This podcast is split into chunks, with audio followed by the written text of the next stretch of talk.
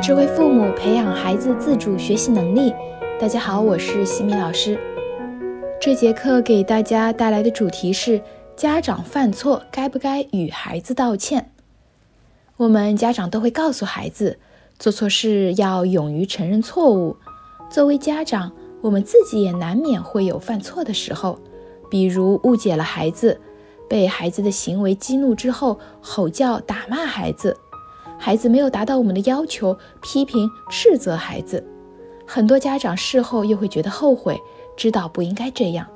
那么你是对自己网开一面，还是会与孩子道歉呢？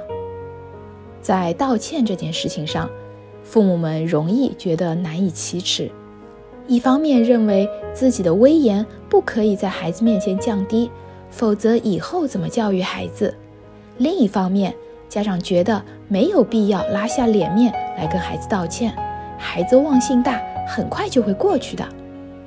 然而，对于孩子来说，如果家长犯错不道歉，造成的伤害是非常大的。孩子的内心是非常敏感和脆弱的，家长自己对着孩子把负面情绪给宣泄掉了，但是孩子的内心是很难承受这些积压已久的误解和责怪。他们的内心深处是具有着巨大的委屈，会拉开与父母的距离，失去安全感。如果孩子能够听到父母发自内心诚恳的道歉，孩子就会感觉到自己被尊重，内心一定能够感受到释然和温暖，相信很快就会和父母和好如初，同时也会从家长的身上学到勇于承认错误、积极改正的责任心。这对于孩子的成长是非常有利的。人都免不了会做错事，会犯错。关于家长的犯错，分成两种情况：一种是在你看来自己没有错，但是孩子觉得你错了；另外一种是在你看来的确自己错了，孩子也认为你错了。那我们先来看第一种情况。很多事情没有绝对的黑白对错。从不同的角度、不同的认知，对事物的判断可以产生不同的结果。所以，如果出现孩子认为家长犯错，但是家长却认为自己没有错的时候，作为家长，不要去强辩，不要急于做评判，也不要随意的妥协就道歉，而是应该认真倾听孩子的想法和理由，也可以认真客观的说出自己的观点。我们要多鼓励孩子说出自己的观点和想法，而不是家长一言堂。通过各自说明自己的想法之后，再分别换位思考一下对方的立场和感受，分析一下下一回再遇到这样的情况应该如何更好的解决。而如果是第二种情况，在你看来自己的确错了，孩子也认为你错了。那么，最好的选择就是家长勇于承认错误，为孩子做好榜样。正确诚恳的道歉方式可以很好的拉近亲子关系，教孩子学会正视真实的自己和承担责任。不过呀，在日常生活中，有些家长的道歉方式并不合理，常见的会遇到以下几种误区，我们一起来看一看。误区一。轻描淡写的一句“我错了”，这样的道歉并没有说明清晰的理由，所以孩子也不会知道父母到底是哪里做错了。只有与孩子具体说明了事情的前因后果，孩子才能够从中学会自己为自己的行为负责的态度。误区二，带自我辩解的道歉，比较常见的话术有：“对不起，妈妈不应该生气。”但是，如果你作业写得认真一点、专心一点，妈妈也不会来打你呀。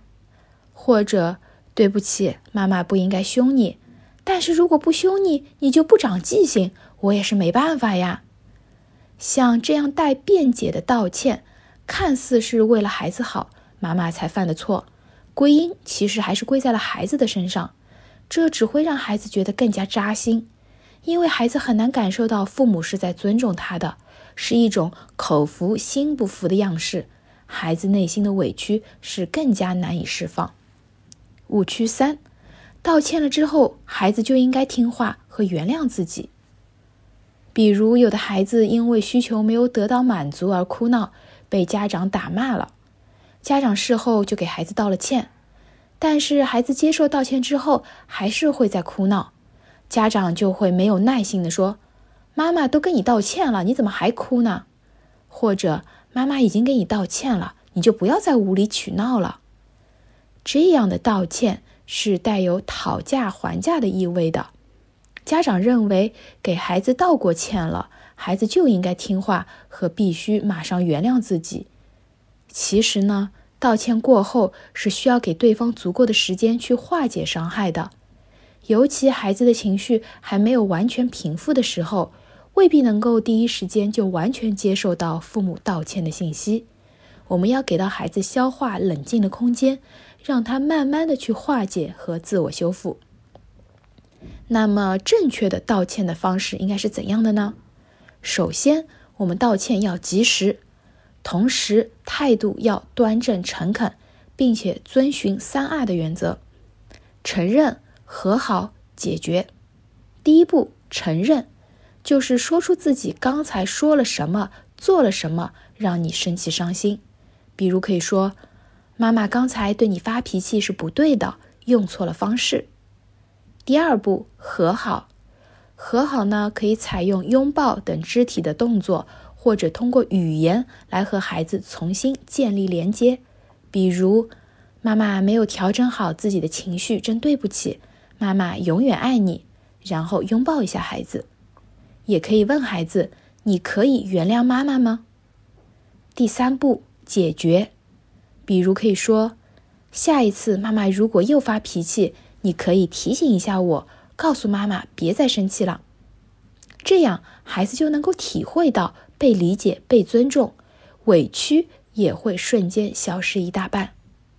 和孩子道歉，孩子才能够学会致歉，才会真心的愿意接受父母的意见。以及尊重和信任父母。在下一期的课程中，我将会和大家分享孩子写作业时抄答案怎么办。感谢各位收听。如果你喜欢西米老师的课程，欢迎在评论区给到反馈意见。在节目的最后，西米老师要给大家送福利了。关注我们的公众号“西米课堂”，后台回复“绘本”。就可以免费领取海量高清绘本故事读物，绘本故事每周都会持续更新，快来领取吧！感恩你的聆听，我们下次见。